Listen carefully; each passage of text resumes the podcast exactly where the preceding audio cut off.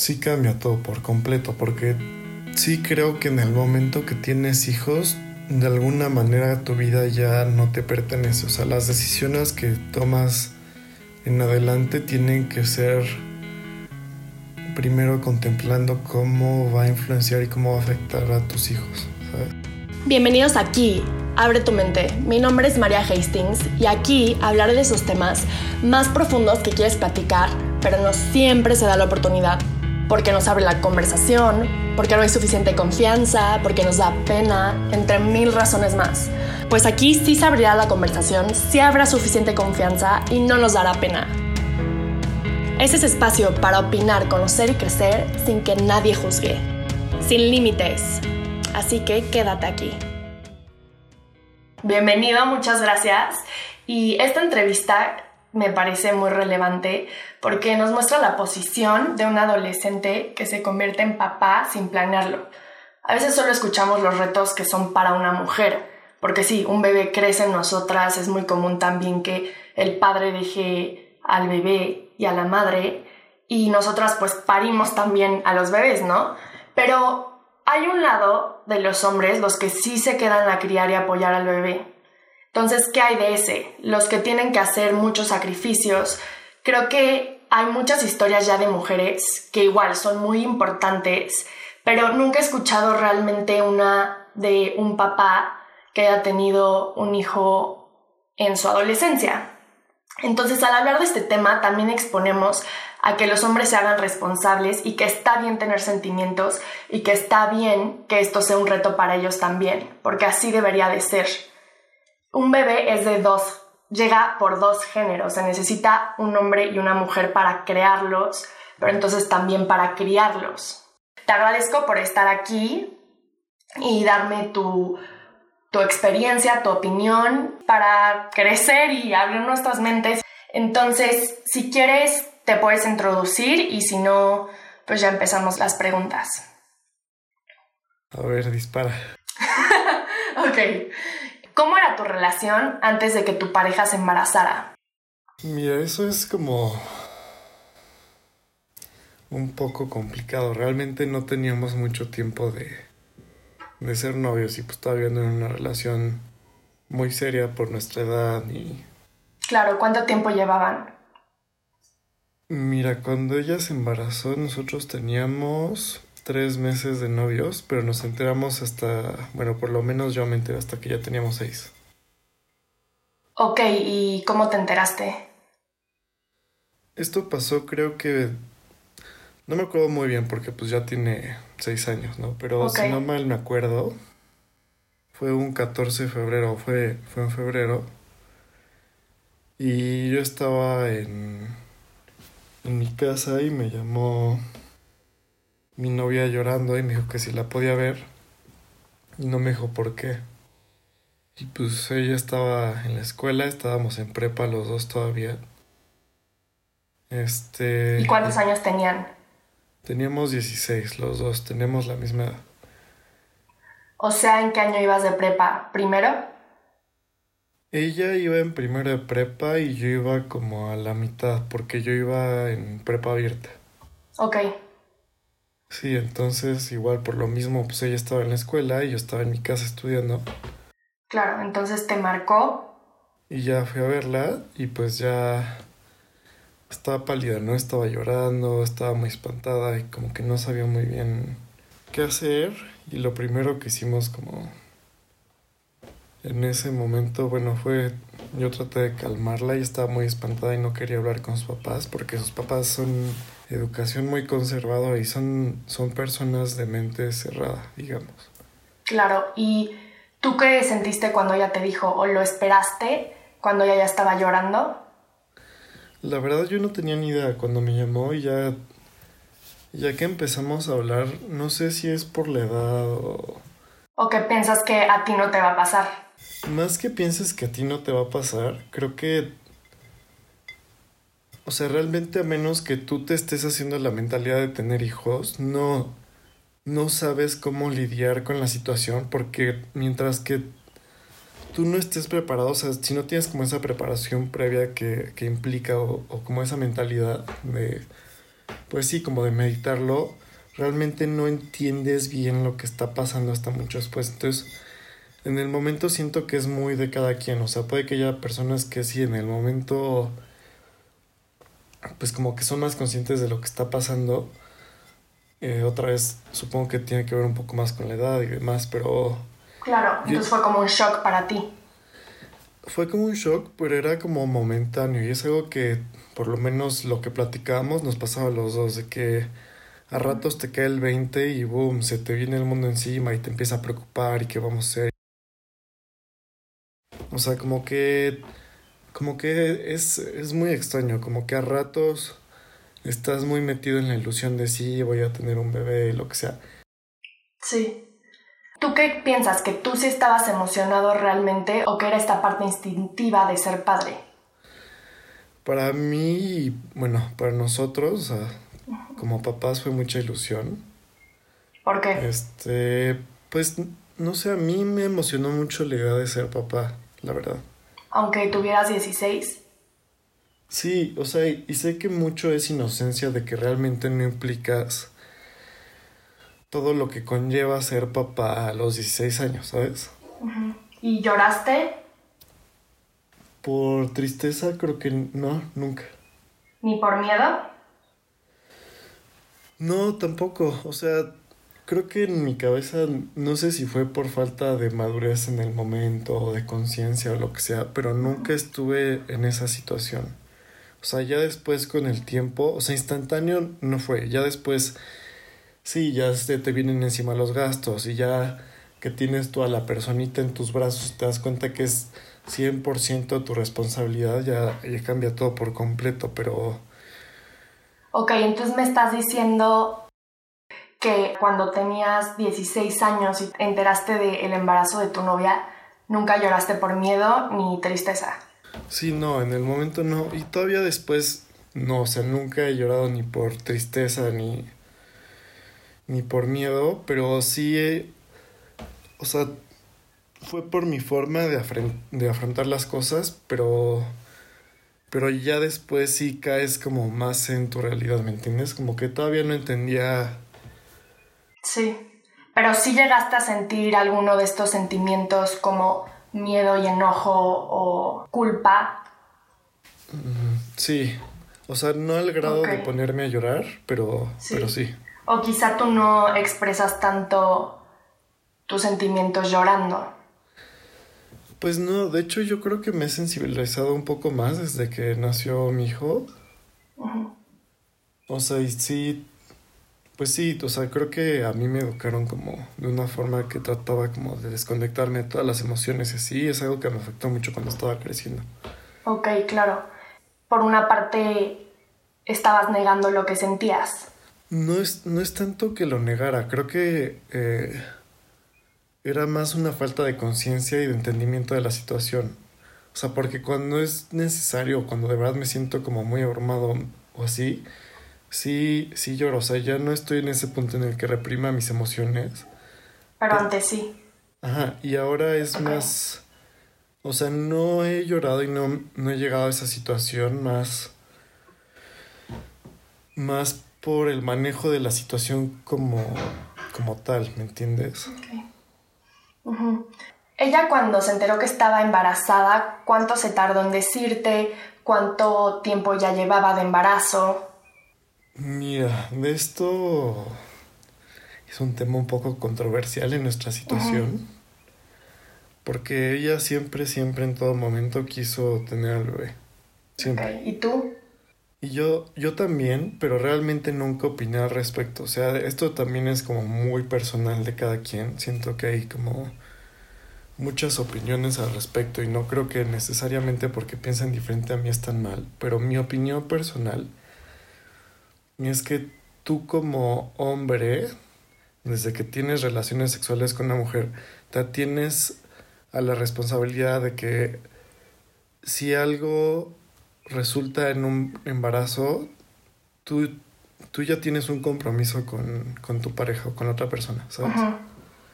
Aunque tú sí, pero no necesariamente los muchos hombres, como dije al principio, a veces dejan a sus parejas, pero tú automáticamente entonces sentiste esta responsabilidad con ella. Sí, exacto, y, y por lo mismo siento que al final, al final quien tiene la primera y la última palabra, en mi opinión, son las mujeres, porque al final es su cuerpo, o sea, sí, tú puedes querer o no, pero eso no, no te da derecho sobre el cuerpo de la otra persona, ¿sabes? Ok, y nunca te pasó por la mente. Esto no quiere decir que no le quita el amor que tú le tienes hoy a tu hijo ni, ni nada de las decisiones que se tomaron al final, pero nunca pasó tú, por tu mente no querría tenerlo. No, la verdad, en ningún momento pensé en, en no tenerlo. ¿Y cómo fue cuando le dijiste a tus papás? Pues mira, primero con mi mamá fue un tema muy muy extraño porque normalmente como que como es un tema muy delicado, obviamente muy pues sí, muy importante la vida de una persona. Este tú te esperas que, que tus papás ante esta situación tengan como una reacción como muy hacia, hacia los extremos, ¿no? O hacia la aceptación total o hacia el rechazo total. O sea, esa, esa era la idea en mi cabeza de, de que pues iban a estar totalmente en contra de la situación por todo lo que implica o totalmente a favor y como, como apoyar. Mi mamá, la verdad, mostró muchísima indiferencia. Ok, ¿cómo fue entonces? O sea, tú llegaste y le dijiste por mensaje, por teléfono o... ¿O cómo? Pues mira, te voy a contar completo. Primero los papás de ella, este, su papá es una persona más fácil. Y, y, pues bueno, cuando nos enteramos fuimos a... Ella le llamó por, por teléfono a sus papás y ya nos vimos en, en un café, hablamos con ellos y ya más o menos le dije a su papá lo que tenía que decirle porque su mamá no quiso ni ir. Este, y pues ya hablamos que lo más importante en ese momento era ver que mi pareja y, y el bebé estuvieran bien y ya, o sea, están, están muy molestos, obviamente, pero, pero dentro de lo que cabe, como que sí reaccionaron, reaccionaron como tenían que haber reaccionado en cuanto a que aunque hubiera sido de mala cara, como que trataron de, de apoyarnos, ¿no? Con la situación.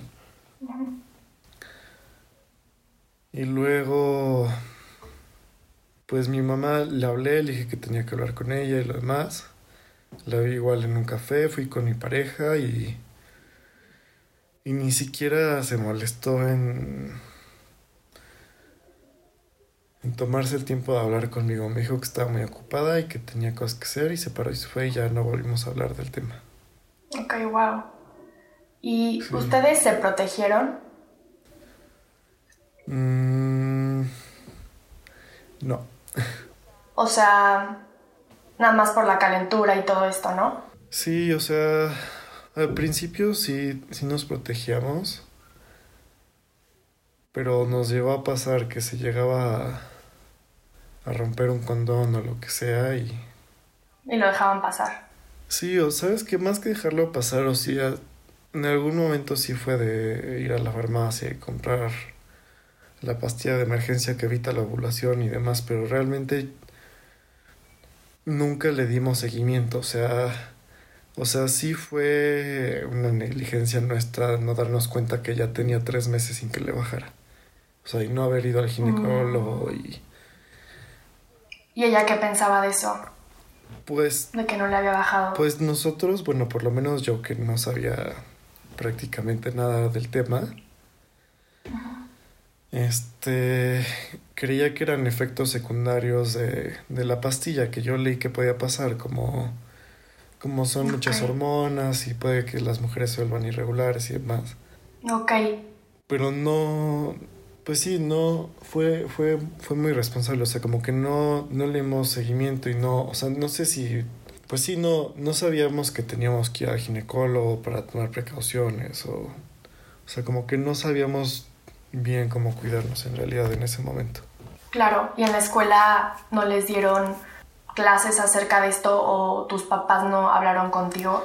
Mira, sí, te dan la clase de qué es el semen y qué es el sexo y, y el condón y cómo te lo pones y, lo que tú quieras, pero creo que realmente nadie te, te pone en la realidad de que más que más que eso es que ya que empiezas a tener una vida sexual activa, pues sí es importante que, que vayas al ginecólogo y veas otras opciones porque siempre está esto, ¿no? Del condón roto o, lo que tú quieras. Entonces...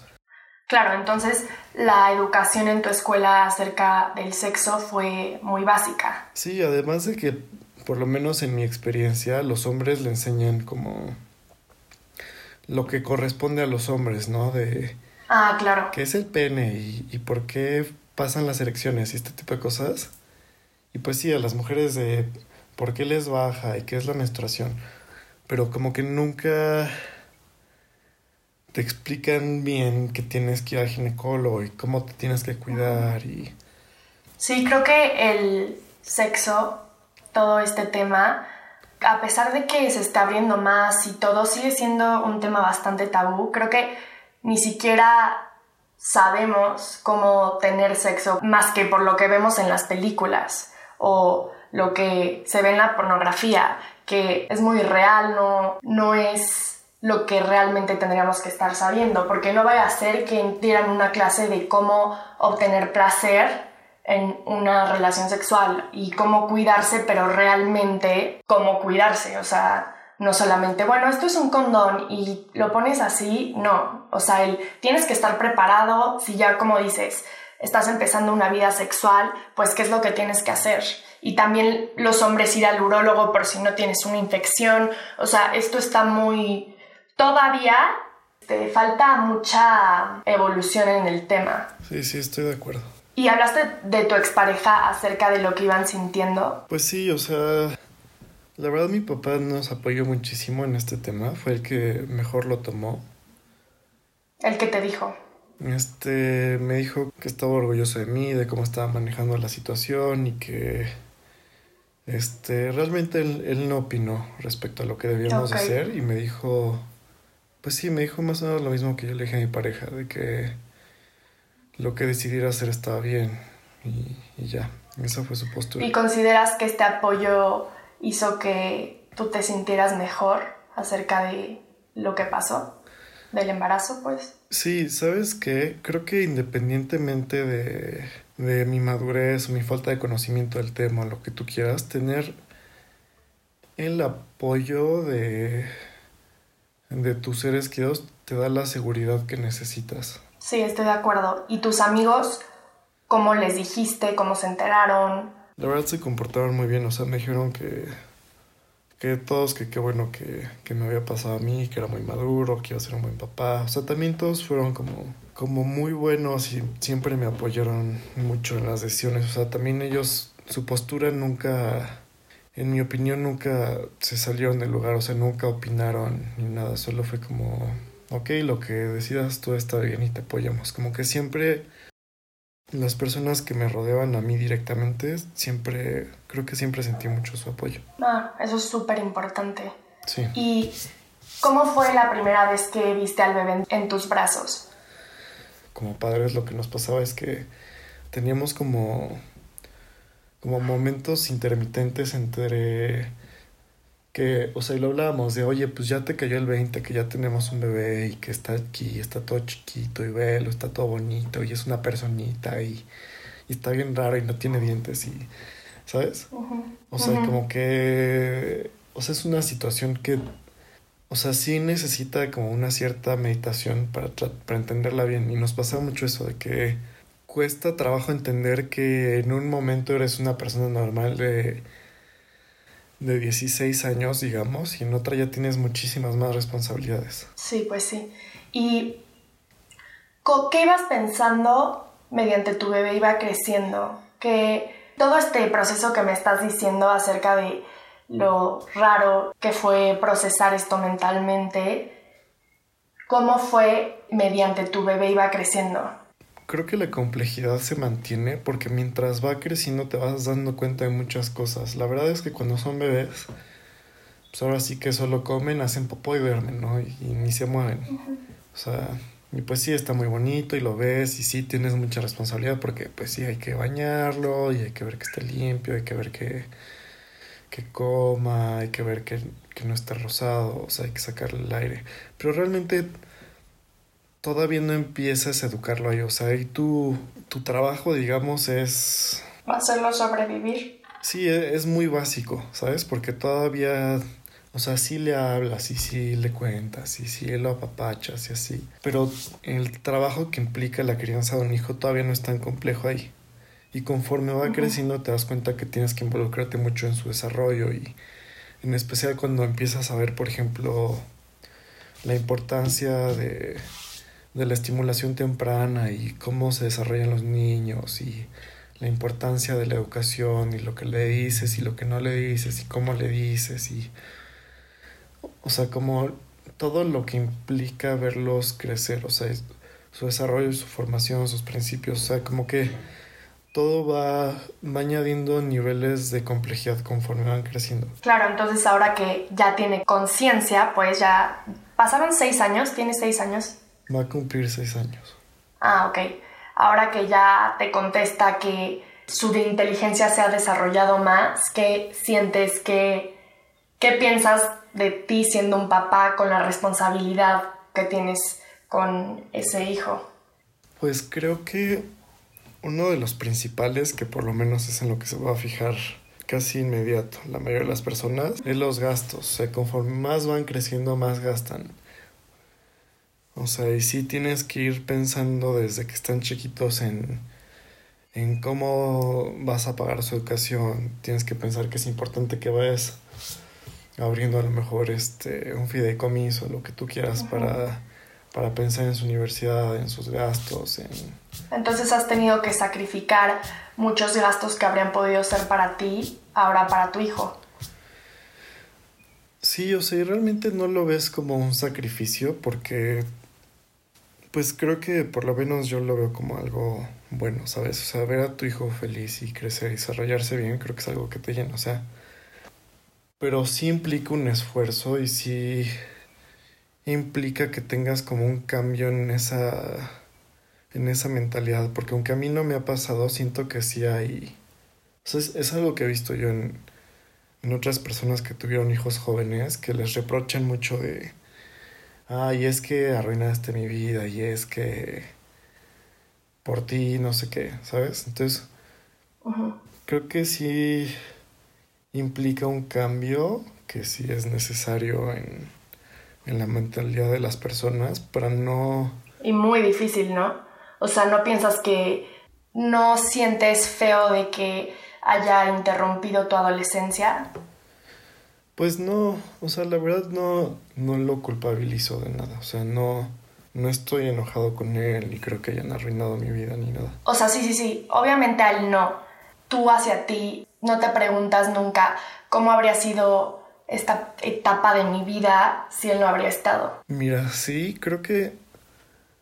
O sea, no, no me siento tan mal, pero como que yo ya tengo mi vida como establecida, digamos. O sea, y sí se me junta a lo mejor la escuela con a lo mejor de repente trabajo, con cosas que implica la paternidad, ¿no? O sea, y y llega un punto en el que pues ya se vuelve tu vida y te acostumbras, ¿no? O sea, como cualquier persona, pues te tienes que adaptar. ¿Y al principio cómo era? Y al principio, pues creo que es algo que se ha mantenido constante, que yo ya tengo mi vida establecida y, y estoy acostumbrado, o sea, y no me quejo, pero sí me pasa, por ejemplo, que de repente veo a mis amigos que a lo mejor nada más están en la carrera, o a lo mejor ya nada más trabajan o lo que sea, y la disponibilidad de tiempo sí cambia muchísimo, o sea, y el esfuerzo que tienes que poner en todo cambia porque no es lo mismo estar concentrado full en algo claro. que tener que partirte en tres, porque partirte en tres implica que vas a estar mucho más cansado para el trabajo, vas a estar mucho más cansado para la escuela. Claro, y este cambio que me, que me dices que ya estableciste tu vida antes del bebé, cómo era, o sea, cómo cambió tu vida antes y después del pues bebé. Mira, antes del bebé, por suerte yo estaba en prepa abierta, o sea, eso te da mucha flexibilidad de horarios y de tiempos y, y pues realmente tú administras todo, ¿no? En cuanto a tu educación, entonces eso me ayudó mucho. Y yo ya estaba trabajando también, entonces siento que la transición por las responsabilidades nuevas que adquirí sí cambia porque sí es muy demandante, pero no fue tanto como lo podría ser para alguien más que, por ejemplo, no tenía que, que trabajar, por ejemplo. ¿Qué te hizo aprender esta experiencia? ¿En qué sentido? en todos, en tu vida, en tomar decisiones, en poner a una persona antes que, que a ti. Sí cambia todo por completo, porque sí creo que en el momento que tienes hijos, de alguna manera tu vida ya no te pertenece. O sea, las decisiones que tomas en adelante tienen que ser primero contemplando cómo va a influenciar y cómo va a afectar a tus hijos, ¿sabes? Sí más que tener un sentido de responsabilidad, puedes, puede que ya la tengas, pero cambia tu enfoque, porque tu mundo ahora gira alrededor de otra persona. Ahora tus decisiones tienen que, que acoplarse a eso, lo principal que cambia, o sea, tus gastos, tus actividades, tus horarios, todo, desde cómo te expresas hasta, hasta las horas en las que te vayas a dormir afectan, o sea,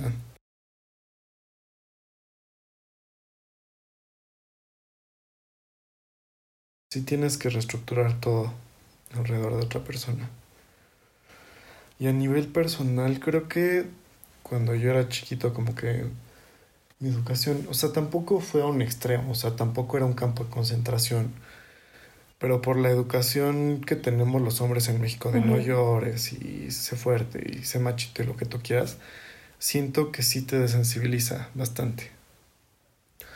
O sea, y eso sí fue una experiencia como muy fuerte porque para mí implica todo el reto que es hacer como conexión con tus emociones de cero, porque imagínate, reprimes tus emociones toda tu vida y ahora pues quieres romper ciclo y lo que tú quieras para que tus hijos no sufran lo mismo. Entonces, eh, fuera de que no lo hagas, no sabes cómo hacerlo. Entonces va a estar como niño chiquito a ratos de que ahora ya voy a demostrar que estoy enojado y entonces voy a llorar como Magdalena y todavía no sé cómo controlarlo. Y, o sea, sí es, es un proceso como complicado. claro, y me da muchísimo gusto que comentes esa parte de los sentimientos, de cómo tú fuiste criado así. Y sí, entiendo, o sea, obviamente este no, no quiere decir que haya sido un campo de concentración, pero estamos muy acostumbrados a vivir en esta sociedad donde se marca mucho el rol que tiene cada género. Y uno de esos, como hombre, como mencionas, es hacerte el fuerte. Y me da mucho gusto que digas que es algo que le estás intentando ahora enseñar a tu hijo, algo que ni siquiera tú sabes realmente hacer porque nadie te lo enseñó. Más bien te dijeron que tenías que o te enseñaron que tenías que reprimir lo que sentías o al menos no, no expresarlo o hacerte el fuerte. Entonces, qué bueno que mencionas eso. ¿Qué les recomendarías a los hombres o a las parejas en general adolescentes que ella se embarazó o que ya tienen un bebé o que van a tener un bebé? O sea, ¿qué te gustaría que supieran basado en lo que has vivido? Mira, en mi experiencia, por lo que he vivido yo y lo que he visto de otras personas que están en situaciones similares, creo que por la edad es, o sea, y por estadística, o sea, no estoy diciendo que sea el caso de todos, por el tipo de relación en la que se encuentran la mayoría de las personas a los 16, 17, 18 años, es difícil que tu relación vaya a ser con la persona que, que te vas a casar o por lo menos que vas a estar el resto de tu vida, ¿sabes? Sí, estoy de acuerdo. Aparte, en ese momento sientes que sí. Sí, claro, y en el momento pues estás súper enamorado y, y sí, tener hijos crea como un vínculo especial con otra persona y lo que tú quieras. Pero si llegas a un punto en el que en el que pues esta situación cambia y ya deciden no estar juntos por el motivo que sea, creo que sí es muy importante que tengan la madurez para entender que independientemente de su relación, los dos tienen la responsabilidad de procurar que su hijo esté bien. Y esto implica que, que hay una muy buena comunicación entre los dos, porque un reto muy grande que yo he visto por lo menos es que las parejas que se separan, cada una tiene su ideología de cómo quiere criar a su hijo. Y entonces no, no puedes meterle como este choque de ideas a tu hijo de yo quiero que sea así, yo quiero que sea así, ¿sabes? O sea, tiene, tienen que, que aprender a trabajar como equipo para que tenga una formación fuerte y estable su hijo, sus hijos. O sea, y creo que, creo que ese es un, un problema muy grande que por lo menos yo he visto mucho. Claro. ¿Qué consideras que fue o ha sido lo más difícil de esto? Mira, referente a la paternidad específica, tener la madurez para, para llevar bien las cosas con la otra persona. Creo que, creo que ese es el reto más grande que yo he visto yo también. Ok. Y bueno, ¿te gustaría añadir algo más lo que tú quieras acerca de este tema? Pues no, creo que tocaste todos los puntos importantes. Ok, bueno, te agradezco muchísimo por haberme dado tu tiempo para hacer esta entrevista, que compartieras todo lo que has vivido. La verdad, creo que súper honestamente no es porque esté grabando. creo que has madurado muchísimo dentro de lo que te pasó y eres muy fuerte para haber decidido quedarte como deberían de hacerlo todos, pero a veces es muy fácil que el hombre diga, bueno, ¿sabes qué? Bye. Que tú siempre hayas estado y estés ahí para tu hijo a pesar de los problemas y todo lo que pasas con tu expareja. Te felicito mucho y te deseo lo mejor en tu relación y el crecimiento de tu hijo.